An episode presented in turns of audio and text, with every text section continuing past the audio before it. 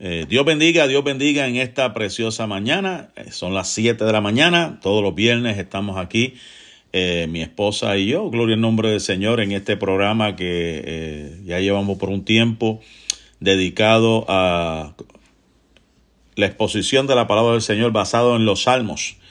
Y en el día de hoy pues estamos en el salmo número 71, que lo tiene a cargo mi esposa. Así que vamos a orar para que Dios se glorifique y añada bendición a sus vidas en una forma especial. Padre eterno, Dios de amor y misericordia, te alabo Dios, te, te glorifico Señor, gracias te damos por esta bendición, esta oportunidad, Dios mío, que tú nos concedes esta mañana el poder estar aquí, Dios mío, Padre, y poder transmitir a través de estos medios, Señor, que sea tu Espíritu Santo glorificándose en una forma especial, impartiendo vida, tocando corazones, Señor.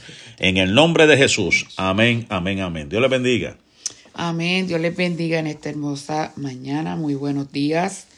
Mañana hermosa que nos ha regalado el Señor. Gloria a Dios.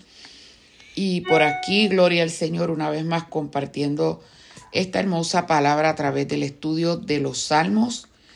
Y hoy específicamente el salmo número 71, el salmo del anciano. Este salmo consiste básicamente en la oración de una persona anciana que a pesar de las persecuciones a las que ha estado expuesto, las enfermedades que ha sufrido, los cambios en su vida y las adversidades que ha tenido que enfrentar, mantiene su confianza y su esperanza, su seguridad incólume en el Señor Jesús. Su seria convicción le impela a, a llegarse a la presencia divina para solicitar ayuda y protección. Este salmo presenta el clamor de una persona que ha vivido muchos años, pero que ahora debe enfrentar un conflicto potencialmente mortal y reconoce que ya se encuentra sin muchas energías y fuerzas. Por esa razón, él pide al Señor socorro para no quedar defraudado. Este poema se puede catalogar como un salmo de súplica individual en el que una persona de edad avanzada presenta su causa y su crisis ante la presencia divina. Y vamos a comenzar rapidito los versos del 1 al 3. Salmo 71, versos 1 al 3. Dice la palabra del Señor, oración de un anciano. En ti, oh Jehová, me he refugiado. No sea yo avergonzado jamás. Socórreme y líbrame en tu justicia. Inclina tu oído y sálvame. Sé para mí una roca de refugio a donde recurra yo continuamente. Tú has dado mandamiento para salvarme, porque tú eres mi roca y mi fortaleza.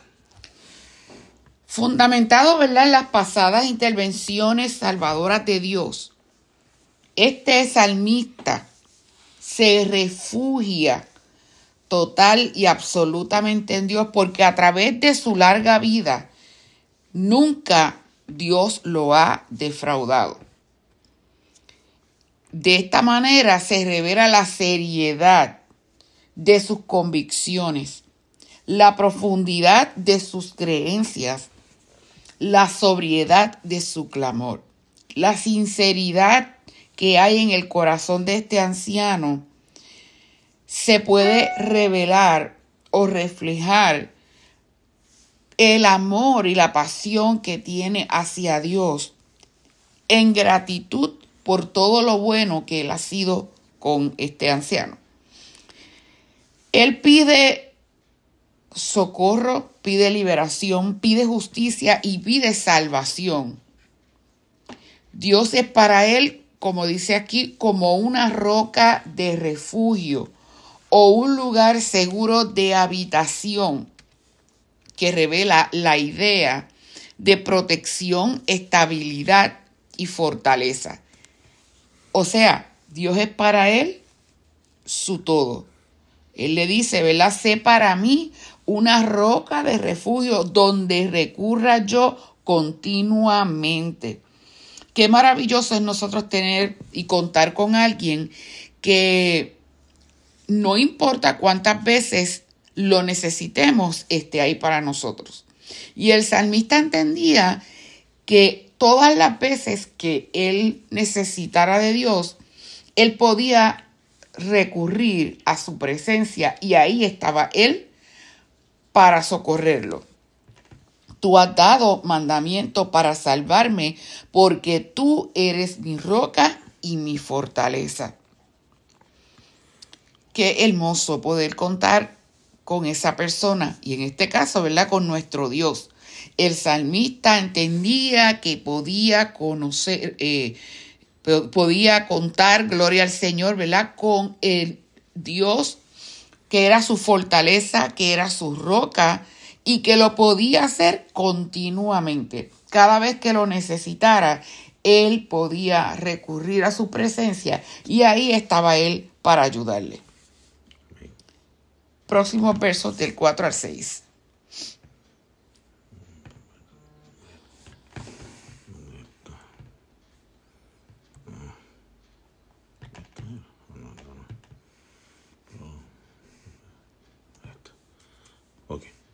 Dios mío, Dios,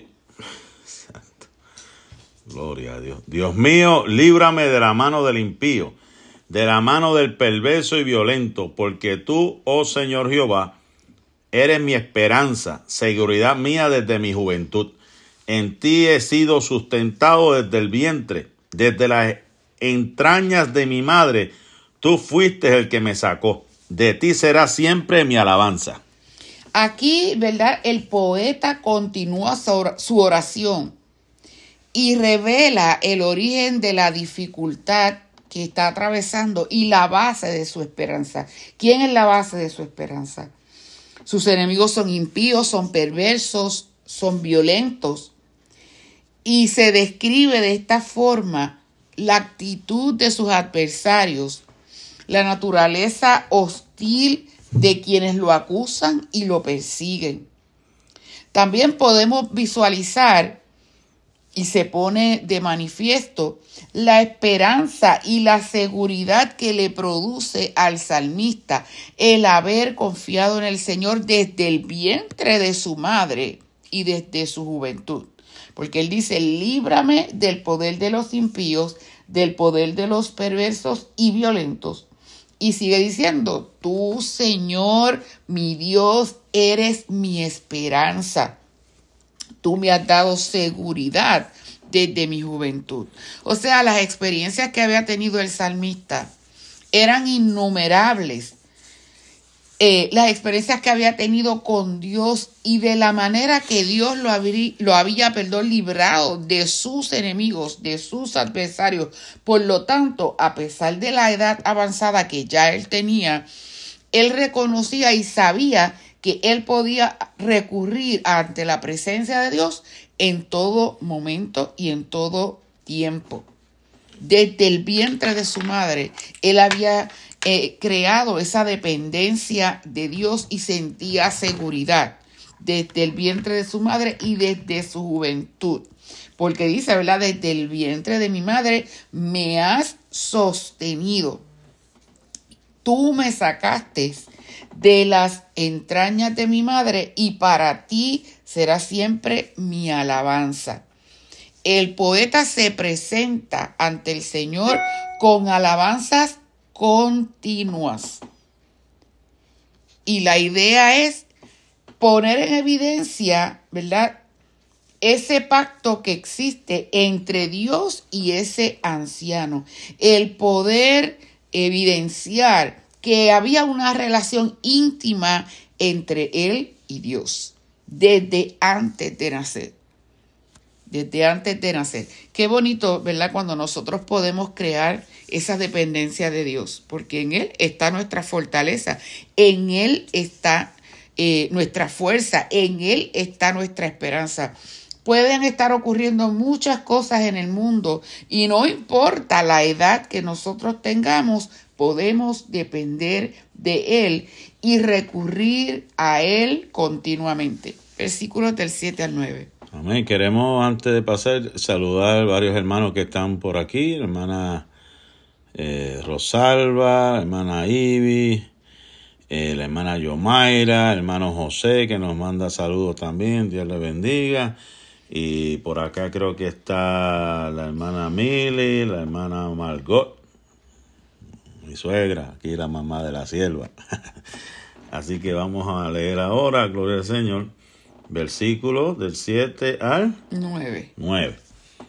Como prodigio he sido a muchos, y tú, mi, y tú mi refugio fuerte. Sea llena mi boca de tu alabanza, de tu gloria todo el día. No me deseches en el tiempo de la vejez, cuando mi fuerza se acabare. No me desampares. ¿Por qué dice como prodigio he sido a muchos? Es porque el salmista se vio expuesto a muchos peligros y peligros de muerte. Y sin embargo, era como un milagro porque realmente Dios lo habría librado muchas veces de perecer en manos de sus enemigos. Y en estos versículos el salmista reitera su confianza en el Señor y le dice que es su refugio fuerte, que hace que su boca se llene de alabanzas. En este verso 9, ¿verdad? Él expande y pone de relieve las acciones de sus enemigos y reitera sus peticiones de ayuda y de apoyo al Señor.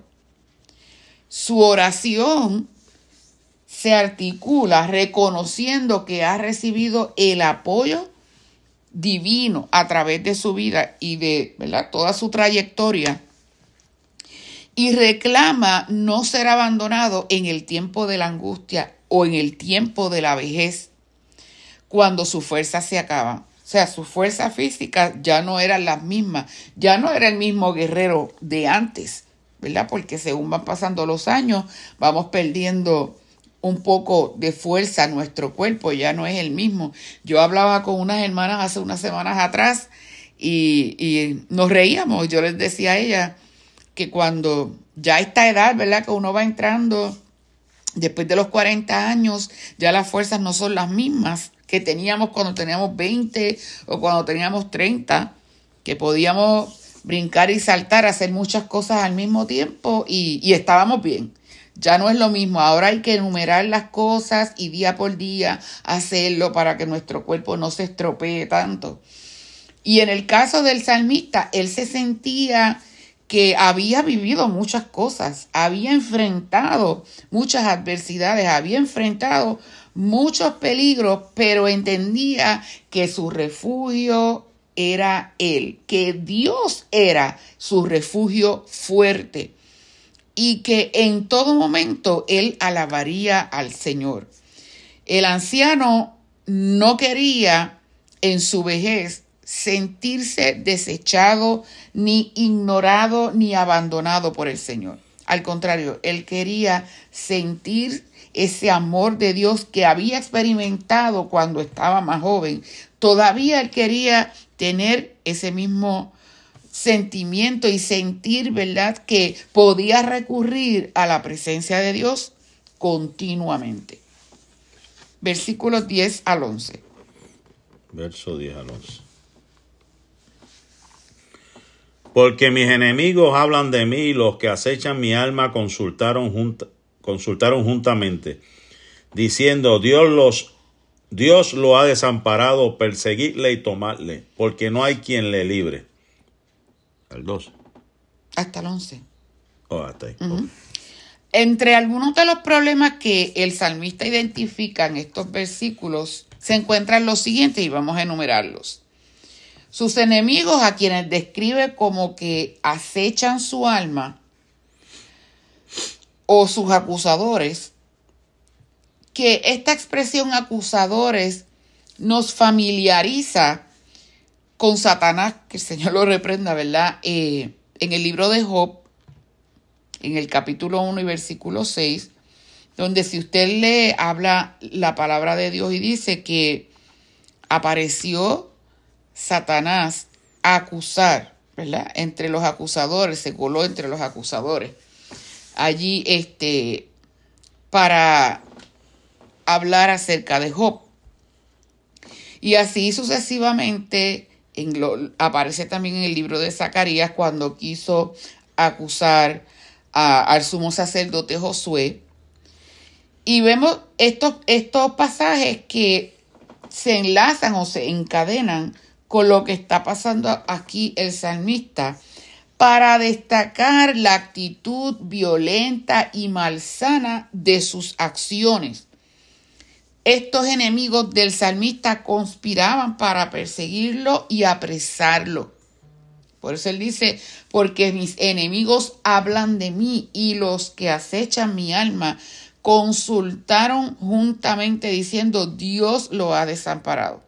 Porque muchas veces el concepto que tiene la persona que no sirve a Dios acerca de nosotros cuando estamos pasando por momentos difíciles es que Dios nos ha abandonado, es que Dios nos ha desamparado, es que Dios se ha olvidado de nosotros. Pero no es así. Y piensan, como decía aquí el salmista, Dios no lo va a apoyar.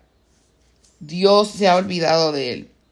Así es que como Dios se ha olvidado de él y Dios no lo va a apoyar, vamos a perseguirle, vamos a tomarle, vamos a apresarle porque no va a haber nadie quien lo libre.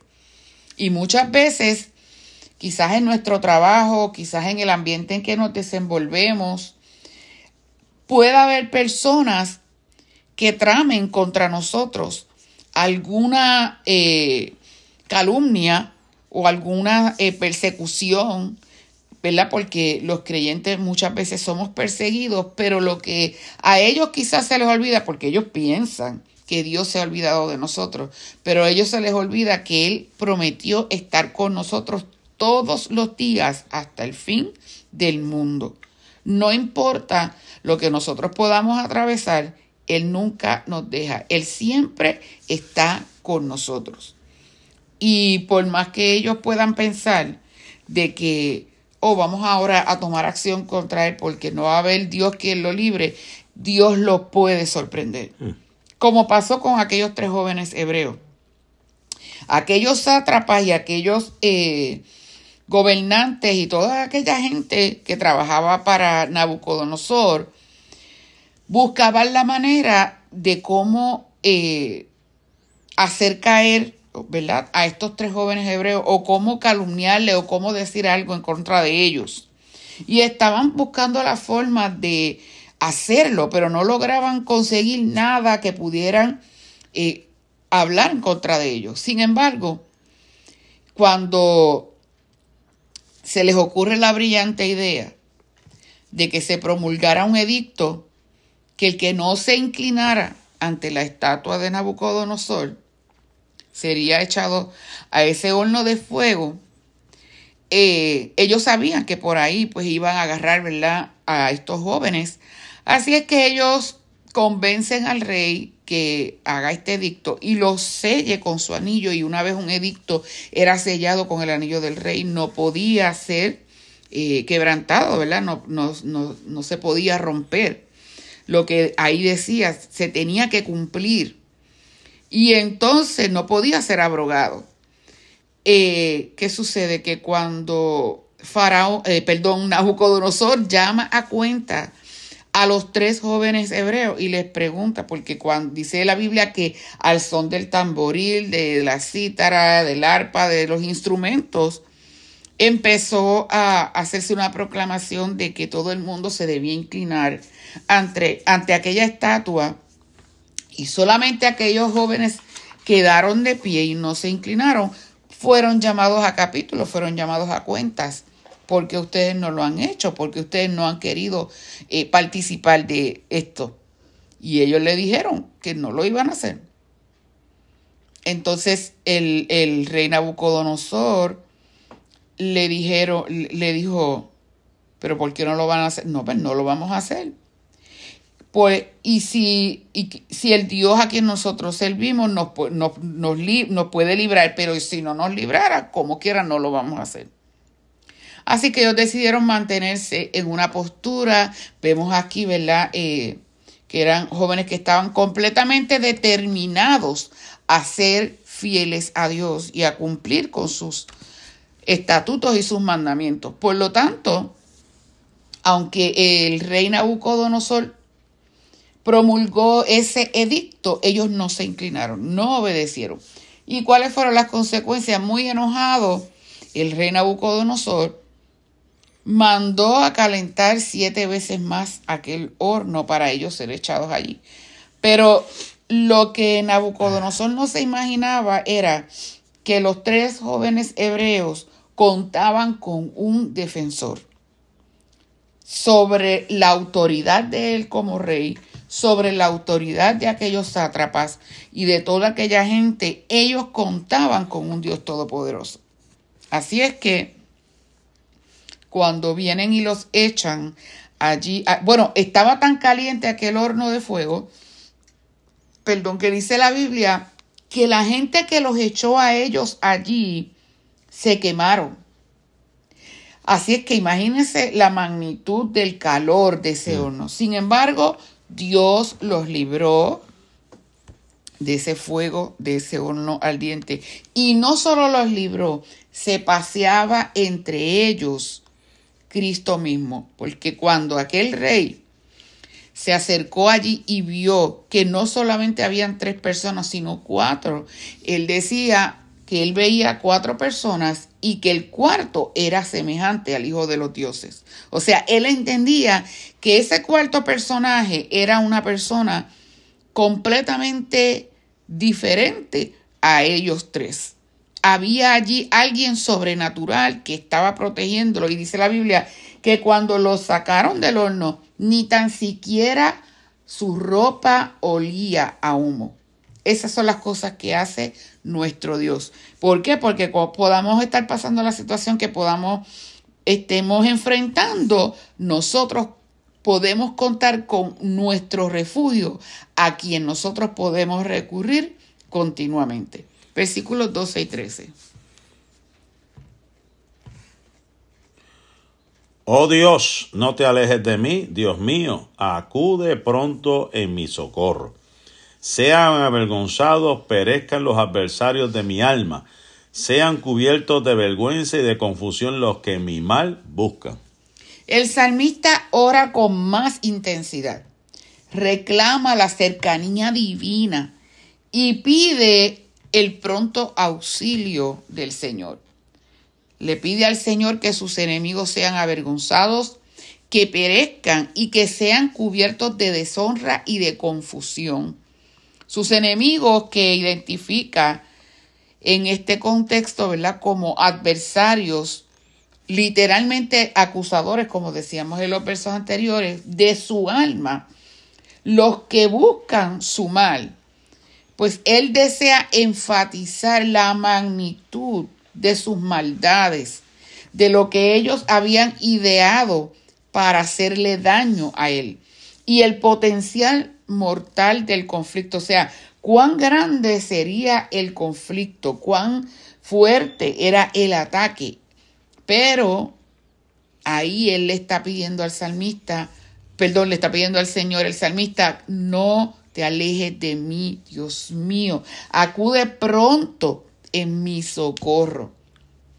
Él sabía que Dios no lo iba a dejar, que Dios no lo iba a desamparar. Versículos 14 y 15. Mas yo esperaré siempre y te alabaré, te alabaré más y más. Mi boca publicará tu justicia y tus hechos de salvación todo el día aunque no sé su número. Me llama la atención siempre en estos salmos, perdón, que en medio de cualquier conflicto que el salmista pudiera estar enfrentando, en medio de cualquier prueba que él pudiera estar pasando, no había un momento en que él no alabara y glorificara el nombre del Señor siempre estaba presente en sus labios la alabanza. Y esto es, ¿verdad?, una lección también para nosotros, para que en medio de, las pruebas, perdón, en medio de las pruebas, de las dificultades, de los momentos difíciles que podamos enfrentar, de las enfermedades, de las tribulaciones, podamos dar a nuestro Señor una alabanza. Y en estos versos él dice, más yo esperaré continuamente. O sea, esta oración finaliza con una buena afirmación de confianza, de esperanza y de seguridad.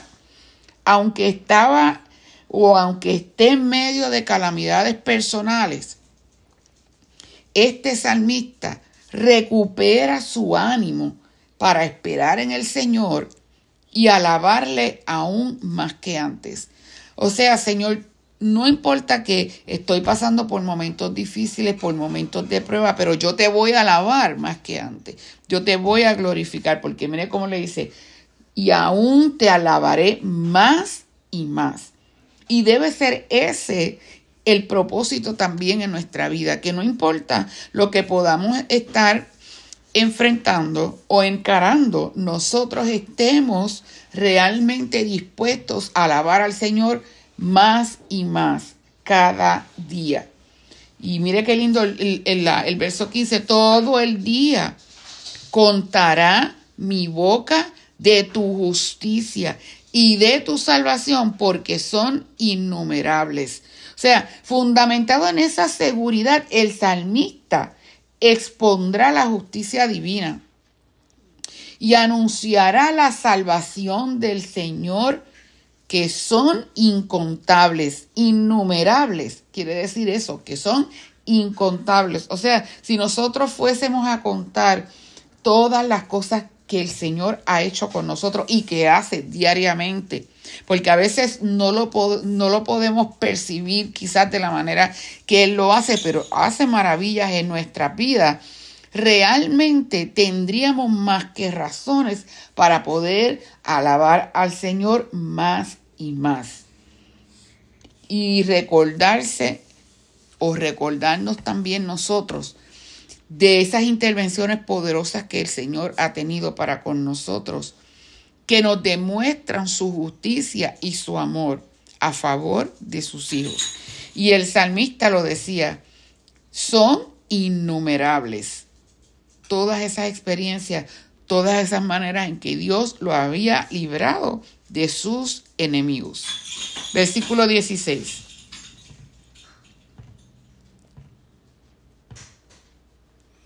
Vendré a los hechos poderosos de Jehová el Señor, haré memoria de tu justicia, de la tuya sola. Este verso 16 sigue enfatizando en las cosas poderosas que este salmista había experimentado, ¿verdad? Que había vivido porque Dios había hecho milagros, prodigios y maravillas en su vida. Dios lo había librado muchas veces de sus enemigos, Dios lo había librado muchas veces de la muerte, Dios lo había librado de peligros terribles y más que eso, había contestado peticiones, había hecho cosas hermosas y él dice aquí, vendré a los hechos poderosos de Jehová el Señor.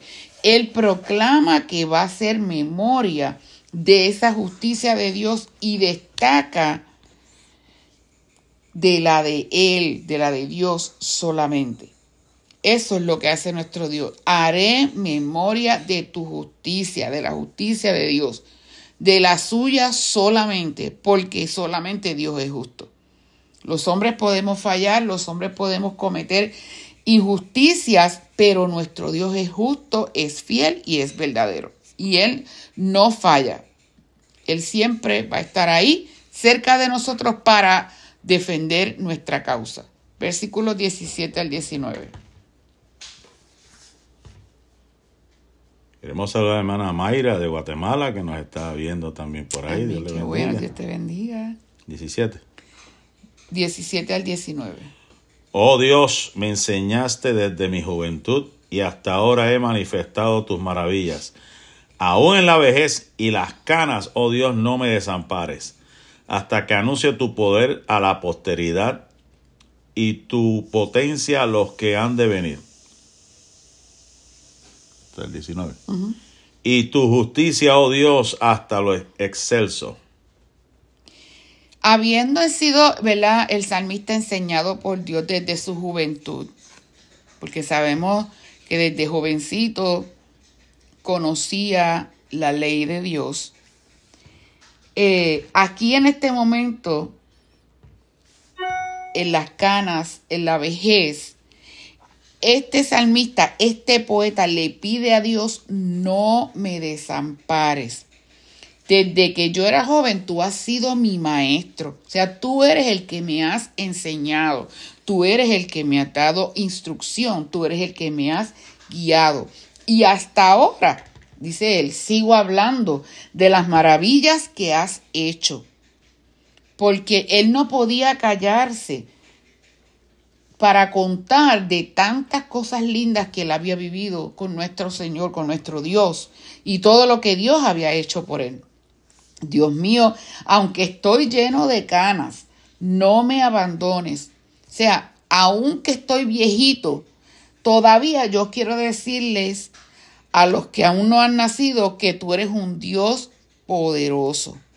Qué bonito que nosotros nos hagamos el propósito de que aunque estemos viejitos, que tengamos canas, que estemos casi sin fuerza, que tengamos la voz temblorosa ya por nuestra edad, como, como describe en el libro de Eclesiastés, ¿verdad? Que eh, ya los que miran por la ventana estén casi cerrándose, que ya la visión no es la misma, que ya la audición no es igual, las fuerzas no son las mismas, ya tenemos, tengamos que andar quizás con un bastoncito y así sucesivamente, no importando todos esos cambios biológicos que podamos experimentar, pero que como dice aquí el salmista, que yo pueda seguir diciéndoles aún a los que no han nacido que tú eres un Dios poderoso, que tú eres un Dios grande, o sea, dando testimonio de quién eres tú, que eres incomparable, pues has hecho grandes cosas y tu justicia llega hasta el cielo. Siempre vemos aquí en este Salmo 71 que Él resalta una y otra vez la justicia divina. Porque como yo le digo, cualquier hombre, cualquier hombre puede fallar. Pero nuestro Dios no falla. Él es perfecto. Llega hasta el cielo es una manera poética, ¿verdad?, de describir lo inefable, lo inimaginable, lo grande que es el poder de Dios. Nadie es como Dios en justicia y en poder. Nadie, no hay un ser humano que sea igual a él. No ningún ser humano puede igualar a nuestro Dios. Verdaderamente nosotros nos tenemos que sentir felices y orgullosos del Dios a quien nosotros servimos. Versos 20 y 21.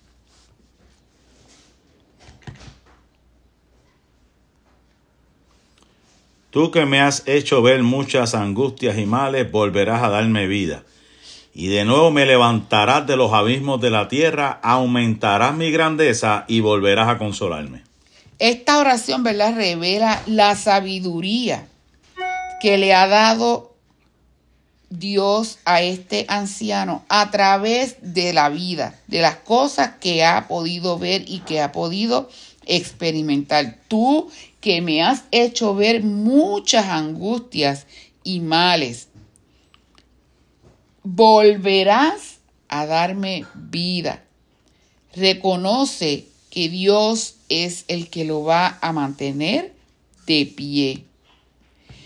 Y a la misma vez le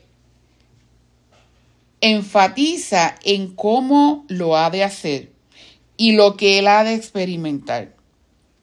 Una vez más, el salmista se haya levantado de su condición, ¿verdad? Por, por la manifestación de la extraordinaria consolación del Señor, entonces se aumentará su grandeza, su prestigio y su honor. Y esto también nosotros lo podemos aplicar a nosotros, porque quizás podamos morir físicamente, ¿verdad? Por la edad, porque ya después de cierta edad la cantidad de años que nosotros vamos a vivir solamente el Señor la conoce y la sabe. Pero tenemos una esperanza y es que los que morimos en Cristo o los que muramos en Cristo tenemos una esperanza de resurrección. Y hemos ya los que vivíamos en el pecado y hemos venido a Cristo, hemos pasado de muerte a vida. Y ahora aquellos que mueren en Cristo también van a experimentar vida, porque ellos no, no mueren, sino que duermen en la presencia de Dios y han de experimentar vida eterna en Cristo. Así es que nuevamente el salmista reconocía que él iba a volver a ser consolado, que volvería Dios a darle vida. Qué maravillosa es la palabra del Señor. Y realmente somos bendecidos en tener y poder contar con la palabra de Dios. Versos del 22 al 24. 22 al 24. Asimismo yo te alabaré con instrumento de salterio, oh Dios mío, tu verdad cantaré a ti en el alpa, oh Santo de Israel. Mis labios se, alegrarán cuando cante a ti, y mi alma la cual redimiste.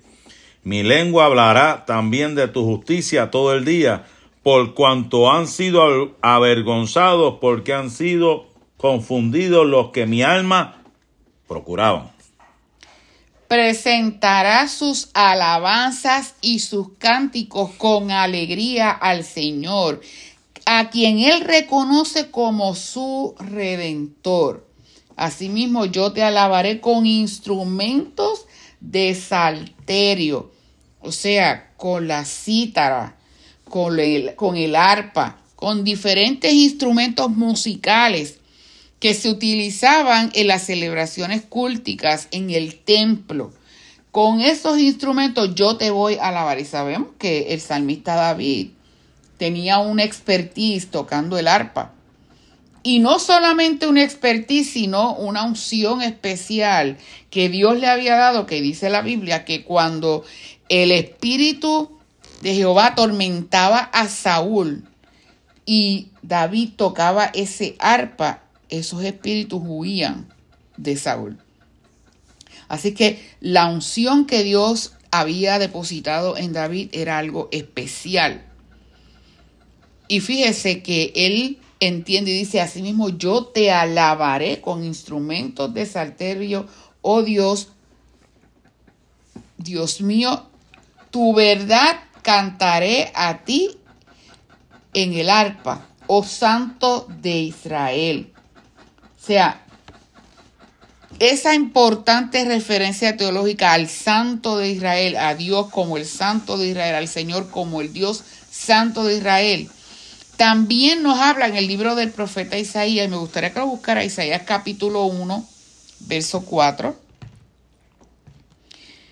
donde nos habla la Biblia y nos menciona esa expresión tan linda.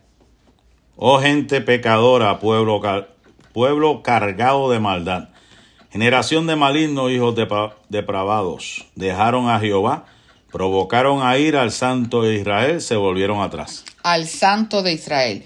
Ahí mismo en Isaías, búscame el capítulo 5, verso 19.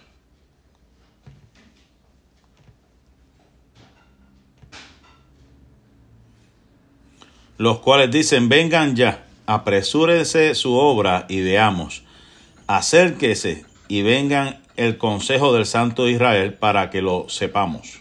Y uno bien conocido es Isaías capítulo 12, verso 6. Regocíjate y canta, oh moradora de Sión, porque grande es en medio de ti el Santo de Israel. Qué linda la palabra del Señor y qué maravilloso, ¿verdad? Aquí como dice, oh Santo de Israel. Mis labios se alegrarán cuando cante a ti, y mi alma, la cual redimiste. Mi lengua hablará también de tu justicia todo el día. O sea, yo voy a estar testificando constantemente de tus prodigios y de tus maravillas. Y debemos hacernos el propósito nosotros también como creyentes, como cristianos, como siervos de Dios, constantemente hablar de sus maravillas. A veces hablamos de todo menos de las maravillas del Señor. A veces se nos va, perdón, toda la conversación en quejarnos de todo lo que nos duele, de todo lo malo que, lo, que estamos pasando, pero muy poco glorificamos el nombre del Señor. Pero tenemos que imitar al salmista en alabar su santo y bendito nombre, si es posible con instrumento y si no con el mejor instrumento que Él nos ha dado, que es nuestra boca, que es nuestra voz para alabar y glorificar el nombre del Señor y con nuestra lengua nosotros proclamar su grandeza, sus prodigios, sus maravillas a través de, los testimonios. Porque yo sé que si yo fuese a preguntar a todas las personas que nos están viendo, nos están escuchando y nos escucharán más adelante, todos nosotros tenemos muchas razones, como decía el salmista, innumerables razones o innumerables maravillas de Dios para contar porque Él ha sido bueno. Aún en el momento difícil, aún en el momento de prueba, aún en el momento de dificultad, aún con lo que podamos haber perdido, con quizás, ¿verdad? Este, un ser amado o quizás eh, algún, eh, algo material, cualquier cosa, no importa la que haya sido, aún en medio de todo eso, el salmista decía que le iba a alabar más y más. Aun que los enemigos le hubieran atacado, que sus adversarios se habían levantado contra él, él le iba a alabar más y más. Y nosotros tenemos que imitar esta oración de este anciano, ¿verdad? De David, y procurar en nuestra vida seguir alabando al Señor hasta nuestro último suspiro no importando lo que podamos estar atravesando. Así que mis amados hermanos, Dios les bendiga, Dios les guarde en esta hermosa mañana, les deseo un maravilloso día y un fin de semana glorioso en la presencia del Señor. Amén, le damos gracias al Señor. También vi por ahí nuestra hermana Rosa Ruiz, nuestra hermana Noemí eh, Moreno. Y en el día de hoy no queremos irnos sin felicitar y darle eh, la mejor, ¿verdad? De las felicitaciones en su cumpleaños a Yomar y a Isael, que cumplen en el día de hoy. Eh, Dios le ha permitido otro año más de vida, así que Dios les bendiga, Dios les guarde y oramos para que Dios les siga bendiciendo. Así que le invitamos para que la semana que viene nos vuelva a sintonizar. Los jueves a las 5 y 55 estamos trayendo reflexiones pastorales a través de estos medios y de la radio en Puerto Rico el 91.5 y el viernes en la mañana nuevamente estaremos con el estudio de la palabra del Señor en el Salmo número 72. La paz y la bendición de Dios sea con cada uno de ustedes hoy, mañana y siempre. Bendiciones. Que les bendiga.